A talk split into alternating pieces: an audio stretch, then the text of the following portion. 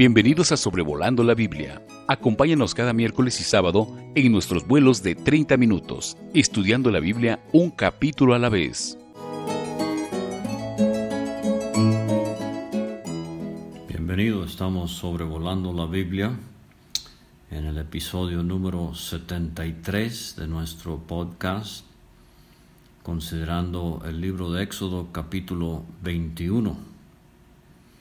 No pierda de vista la conexión moral que hay entre el capítulo 20, donde Dios da los diez mandamientos, y el inicio del capítulo 21, donde tenemos un siervo hebreo que decide voluntariamente servir a su amo para siempre. El cumplimiento perfecto de este orden moral es ningún otro nuestro Señor Jesucristo. Y esto nos enseña el Salmo 40, versículo 8. El hacer tu voluntad, Dios mío, me ha agradado, dice Cristo. Este es Éxodo 21. Y tu ley está en medio de mi corazón. Este es Éxodo 20. O sea que guardar la ley para Cristo no fue un deber fue un acto de devoción a Dios.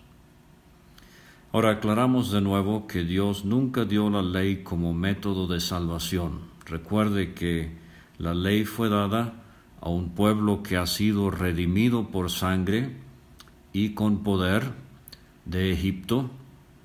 Entonces lo que tenemos en la ley es un código de vida, no para poder llegar al cielo, Ningún hombre será justificado por las obras de la ley, lo hace muy claro el apóstol Pablo, pero la ley fue dada como código de vida para el pueblo terrenal de Dios. Entonces empieza nuestro capítulo 21 diciendo, estas son las leyes que les propondrás. Ahora, estas leyes en esta sección del Éxodo eh, se extienden desde este versículo 1 hasta el versículo 19 del capítulo 23.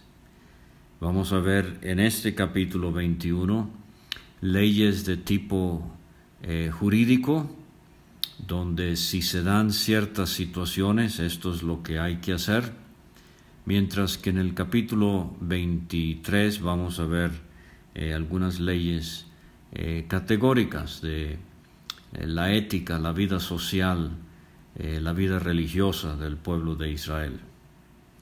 Pero entonces, estas son las leyes que les propondrás.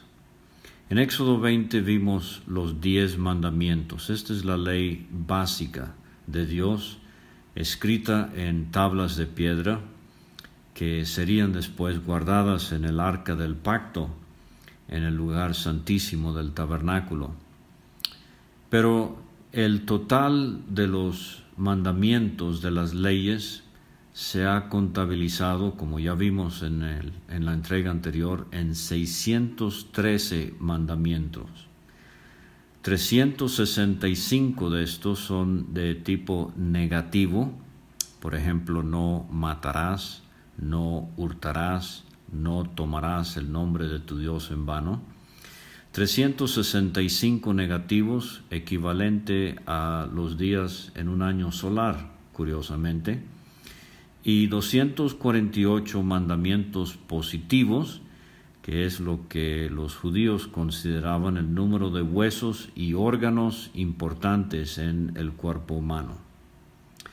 Ahora, estos 613 mandamientos los enumeró en el siglo XII, siglo XIII, por allá, un hombre, un rabino muy conocido que nació en Córdoba, Egipto y murió, perdón, nació en Córdoba, España y murió en Egipto. Eh, su nombre era Maimónides, eh, llamado Rambam. Desde la destrucción del segundo templo, o sea, el templo que eh, construyó Zorobabel y embelleció Herodes, que fue destruido por Tito, eh, por los ejércitos romanos en el año 70 de nuestra era. eh, desde esa destrucción ya muchos de estos 613 mandamientos no se pueden cumplir. Aparentemente hay 77 positivos y 194 negativos. Eh, y 26 de estos aplican solamente a, a los que viven dentro de la nación de Israel, o sea, la tierra prometida. Entonces, eh, tenga eso en mente, son 10 mandamientos básicos, pero 613 se han contabilizado en total. Había que darle mucha importancia a todos estos reglamentos, leyes, ordenanzas que Dios dio a su pueblo terrenal. Ahora, eh, en el versículo 2, fíjese que empieza con la palabra sí, si comprares siervo hebreo. Otra vez en el versículo 3, si entró solo, solo saldrá. Si tenía mujer, saldrá él. Versículo 4, si su amo le hubiere dado mujer. Note que es sí sin acento, no es una afirmación, es una conjunción eh, condicional. Lo que vamos a ver aquí es eh, si se dan una serie de situaciones, esto es lo que Dios eh, instruye al pueblo a qué es lo que se va a hacer. Y como he dicho, aquí principalmente en el capítulo 21, situaciones judiciales o penales. Eh, digo esto porque vamos a ver que en este capítulo 21 de Éxodo se habla de esclavitud se habla de poligamia, se habla de concubinato, eh, de aborto. Ahora Dios nunca aprueba estas cosas, pero si se dan, entonces Éxodo 21 instruye al pueblo de Israel en cuanto a lo que debería eh, hacerse. Entonces vamos a ver primeramente del versículo 2 al versículo 11 leyes sobre los esclavos.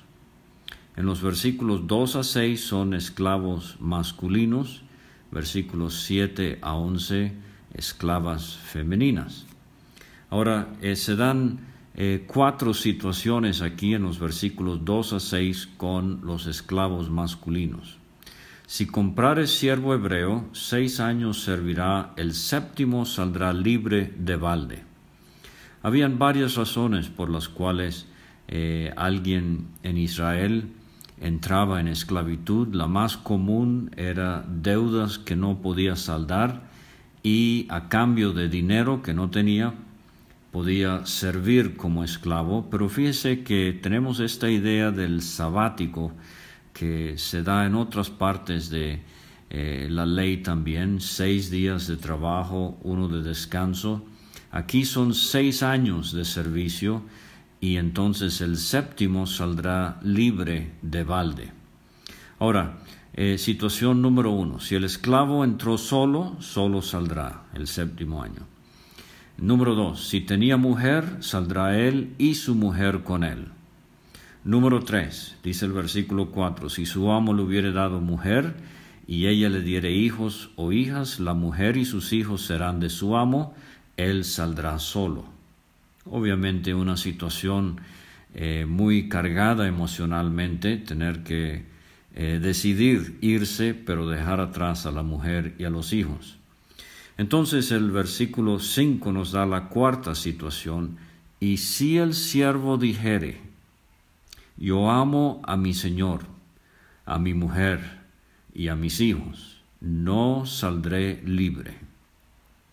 O sea, él voluntariamente llega a este séptimo año donde tiene la opción de salir libre, pero él ama a su Señor, ama a su mujer y ama a sus hijos y decide no irse, decide quedarse. Entonces dice el versículo 6, entonces su amo lo llevará ante los jueces. Dos veces aquí eh, tenemos esta situación ante los jueces. Es la palabra Elohim, que a veces se puede traducir Dios, y a veces hay, eh, hay traducciones, hay comentaristas que piensan que esto es algo eh, no tanto ante jueces de una ciudad, por ejemplo, eh, el caso conocido del libro de Ruth, pero es algo que se hacía en la presencia de Dios. Puede ser. Y le hará estar junto a la puerta o al poste. De nuevo, ¿será este el santuario? ¿Será el de la ciudad o será el de la casa? Yo le sugiero que es el de la casa, como vamos a ver en un momento, y su amo le horadará la oreja con lesna. La lesna era un instrumento de hierro muy afilado, puntiagudo, usado por zapateros, etc., eh, con un mango de madera, y esta lesna atravesaría, atravesaría la oreja del esclavo haciendo una marca en el poste donde la, eh, de la casa en la cual él había decidido eh, quedarse como siervo para siempre. Ahora es muy interesante que esta misma ley eh, se repite en Deuteronomio capítulo 15, versículos 12 a 18. Eh, no hay tiempo para verlo en detalle, pero ahí se incluye esta situación para la esclava, aunque aquí nada más se menciona al siervo hebreo masculino, pero eh, lo que Deuteronomio 15 enfatiza es que no saldría este hombre con las manos vacías, eh, sino que su amo eh, le tendría que abastecer con suficiente para que se fuera. Y entonces vemos aquí la liberalidad con que el amo debería tratar al esclavo que le había servido por eh, seis años. Le, abastecerás liberalmente de tus ovejas, de tu era y de tu lagar, le darás de aquello en que Jehová te hubiere bendecido. Y te acordarás de que fuiste siervo en la tierra de Egipto. Y el otro pasaje muy curioso se da eh, en cuanto a esto en Jeremías capítulo 34, donde en los tiempos de Jeremías, ya próximos a la destrucción de Jerusalén por las tropas babilónicas, eh, en el capítulo 34, Jeremías reprocha a su pueblo de que habiéndoles hablado acerca de esta ley en Éxodo 21 acerca del siervo hebreo, eh, dice el versículo 9, que cada uno dejase libre a su siervo y a su sierva, hebreo y hebrea, que ninguno usase a los judíos, sus hermanos, como siervos. Y ellos aceptan esto y deciden darles la libertad. Pero entonces se arrepintieron de eso, y dice el versículo 14, al cabo de siete años dejará cada uno a su hermano hebreo que le fuere vendido, le servirá seis años y lo enviará libre, pero vuestros padres no me oyeron ni inclinaron su oído. Entonces vemos que en esto también el pueblo de Israel falló. Yo me pregunto cuántas veces hemos enfrentado quizás algún pecado favorito, alguna situación que no honra al Señor, nos damos cuenta de que su palabra nos indica que debemos dejar aquello eh, para seguir al Señor eh, de manera más íntima y cercana y disfrutar su presencia. Y de todo corazón decidimos que ya no vamos a hacer aquello, no nos vamos a involucrar en alguna situación, pero pasa el tiempo y volvemos a lo de antes. Que el Señor nos ayude a tener este, convicción y propósito de corazón en dejar aquello que no le agrada de una vez por todas y para siempre. Ahora, el versículo 5 y 6 nos presenta un hermosísimo cuadro de nuestro Señor Jesucristo como el siervo voluntario. Tenemos por lo menos tres eh, referencias muy claras a Cristo en este capítulo. Eh, aquí en los versículos 5 eh, y 6, el Señor Jesucristo como el siervo voluntario. Lo vamos a ver más abajo como eh, la ciudad de refugio en el versículo 13 y lo vamos a ver otra vez en la venta que hizo Judas de él al traicionarlo y venderlo por 30 piezas de plata en el versículo 32. Entonces volvemos a esto de que eh, toda la escritura está impregnada con figuras, tipos y referencias a nuestro amado Salvador, el Señor Jesucristo. Pero en Filipenses 2.7, Pablo nos hace ver que Cristo voluntariamente tomó la forma de siervo. Y en el Salmo 40, versículo 6, al cual ya he hecho referencia, eh, Hebreos 10, como vamos a ver en un momento, nos confirma que este es un salmo mesiánico. Vamos a ver esto cuando lleguemos a los salmos. Hay salmos que son enteramente mesiánicos, como el 22, pero hay salmos que son parcialmente mesiánicos, como el 40. Y dice el versículo 6, sacrificio y ofrenda no te agrada, has abierto mis oídos.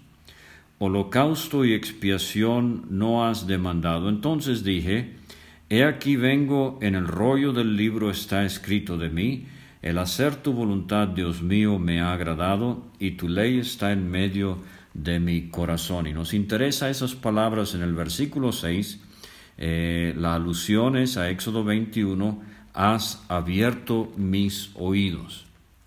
O sea, Cristo como siervo voluntario eh, se ofrece. Ahora, en Hebreos capítulo 10 es sumamente interesante eh, dos cosas. Número uno, que el Salmo 40, versículos 6 a 8, eh, nos dan las primeras palabras que habló Cristo aquí sobre la tierra.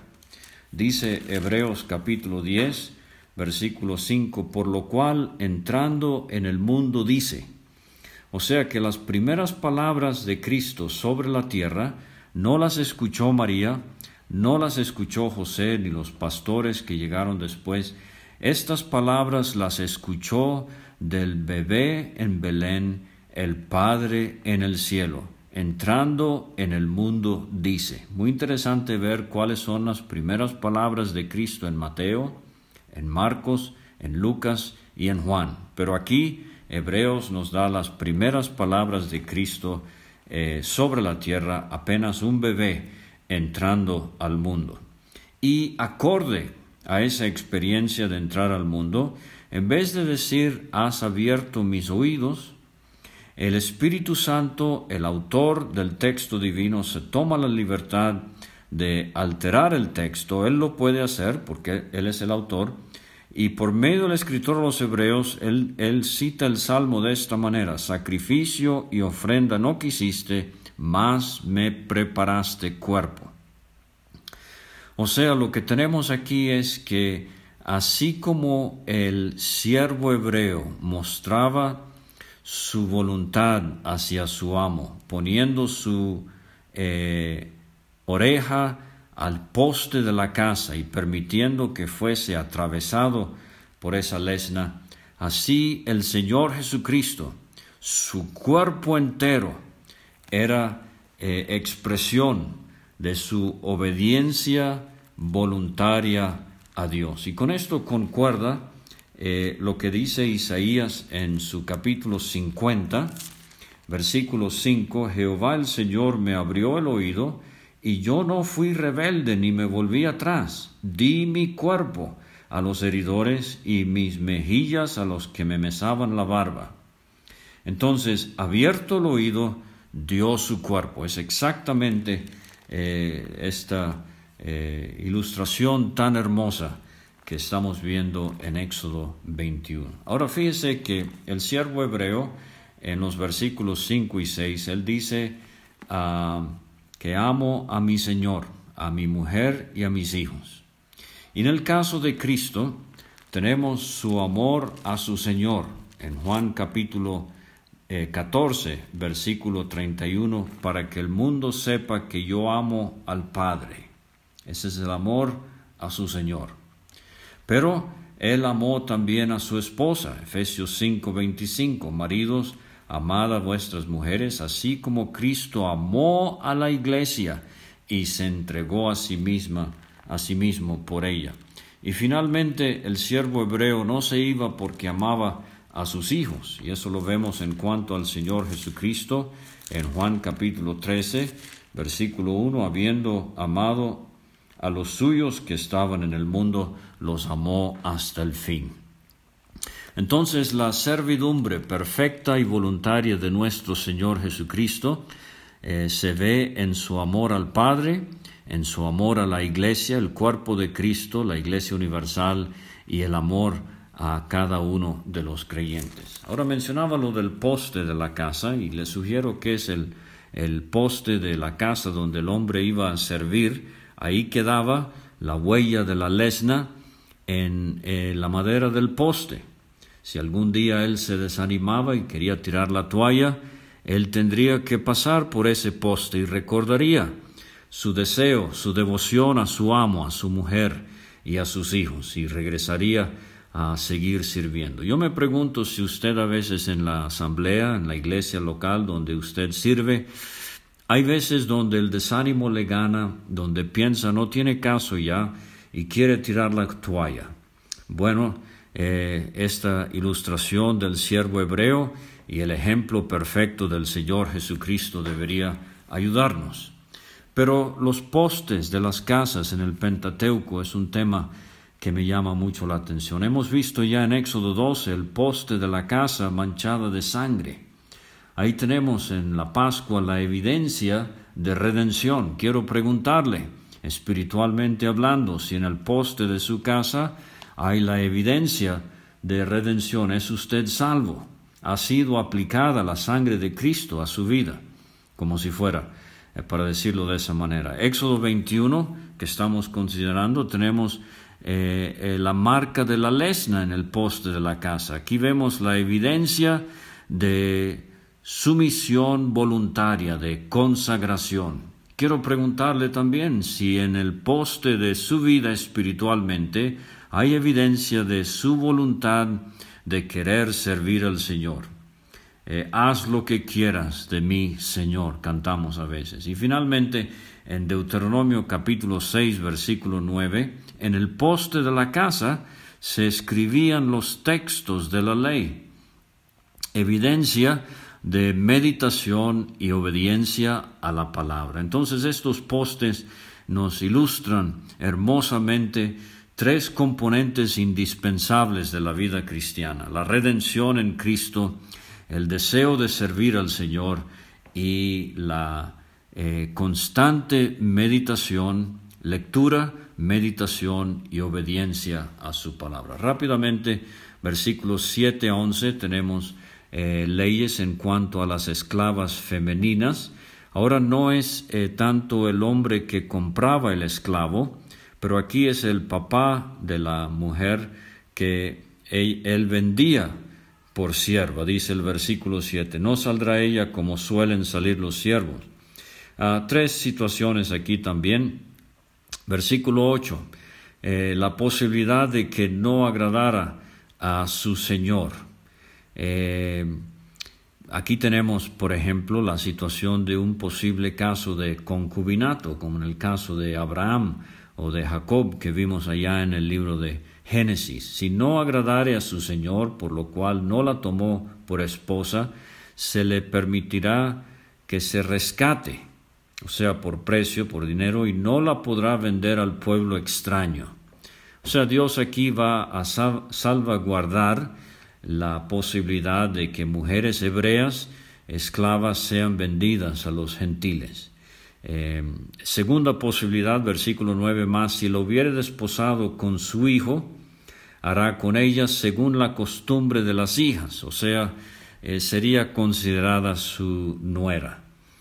Eh, no como esclava. Y la tercera posibilidad, dice el versículo 10, si tomare para él otra mujer, no disminuirá su alimento ni su vestido ni el deber conyugal. Eh, y si ninguna de estas tres cosas hiciere, ella saldrá de gracia sin dinero. Obviamente Dios está cuidando a que eh, no se abuse de estas mujeres en Israel. Ahora, eh, la segunda parte del capítulo que quiero considerar es los versículos 12 a 17. Estas son cuatro ofensas que ameritaban pena capital, pena de muerte. Versículo 12 y 13 eh, tenemos un homicidio. En el versículo 12 es premeditado, o sea, esto va en contra del mandamiento número 6, no matarás. El que hiere, el que hiriere a alguno, haciéndole así morir, él morirá.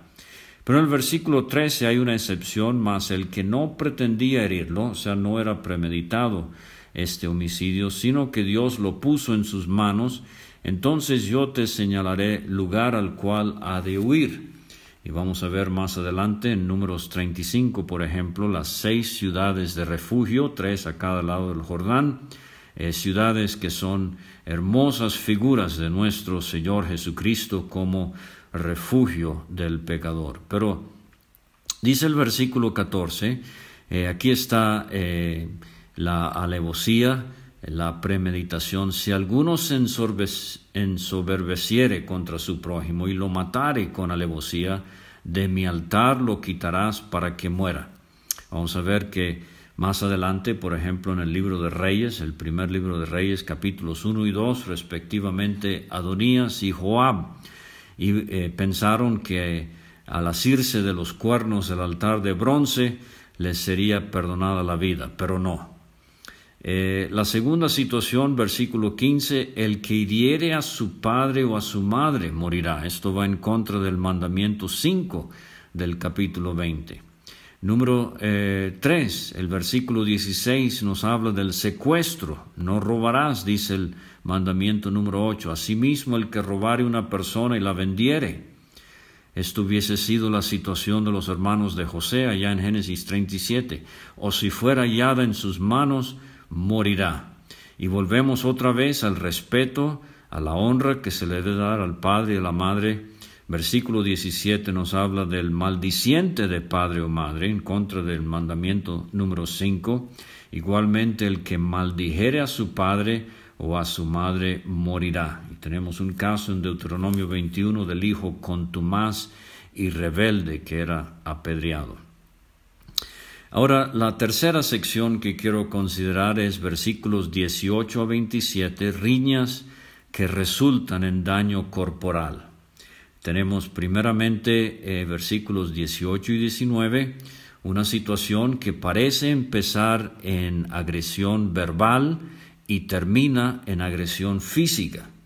Y el Nuevo Testamento nos va a enseñar mucho acerca de esto. Tenemos que cuidar mucho eh, nuestro temperamento, tantas veces lo que empieza con palabras termina con actos físicos.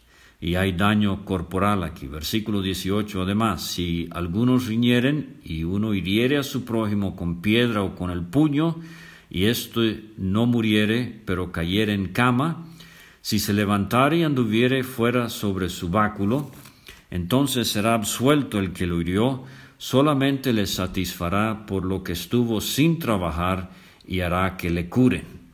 O sea, aquí la herida es temporal, el tiempo perdido en el trabajo y los gastos médicos tienen que ser eh, saldados por el culpable.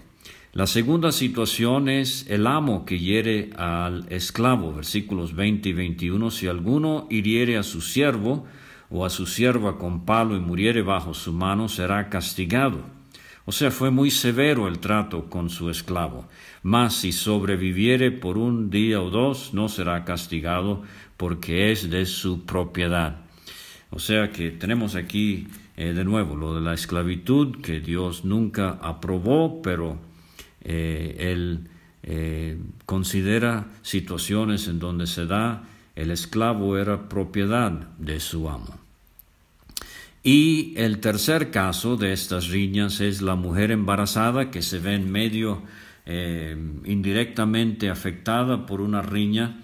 Eh, y dice el versículo 22, si algunos riñeren e hirieren a mujer embarazada y ésta abortare, pero sin haber muerte, parece que lo que hay aquí es una, un nacimiento prematuro, serán penados conforme a lo que les impusiere el marido de la mujer y juzgaren los jueces.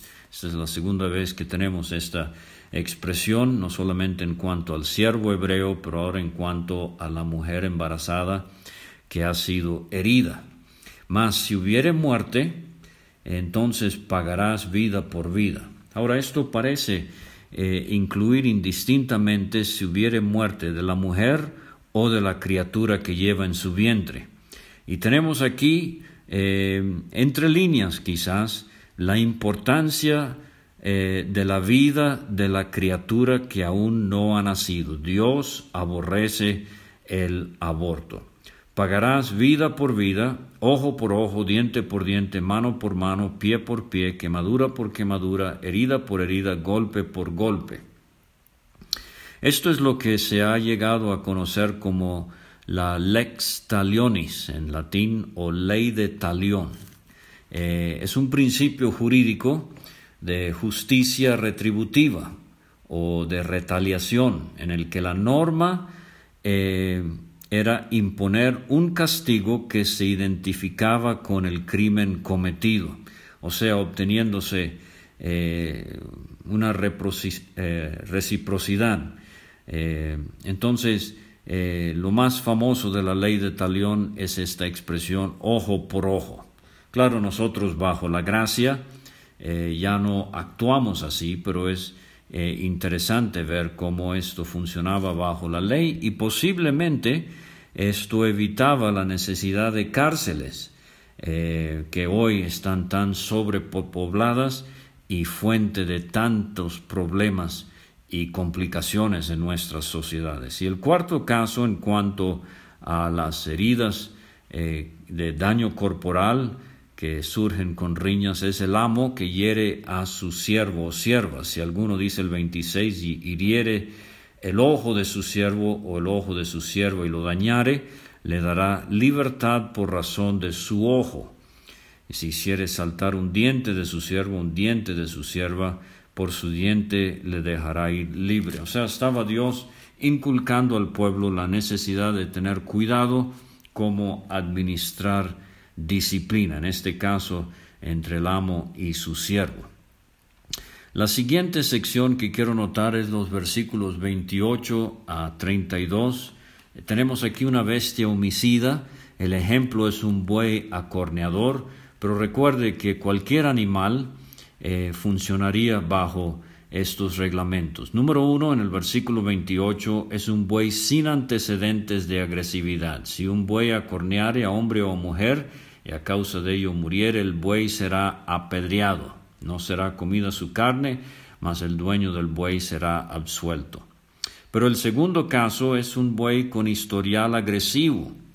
El dueño había sido notificado, dice versículo 28, pero si el buey fuere acorneador desde tiempo atrás y su dueño le hubiere notificado y a su dueño le hubiere notificado y no le hubiere guardado, o sea, hay negligencia criminal aquí y matare a hombre o mujer, el buey será apedreado y también morirá su dueño por negligente. Si le fuera impuesto precio de rescate, entonces dará por el rescate de su persona cuanto le fuere impuesto.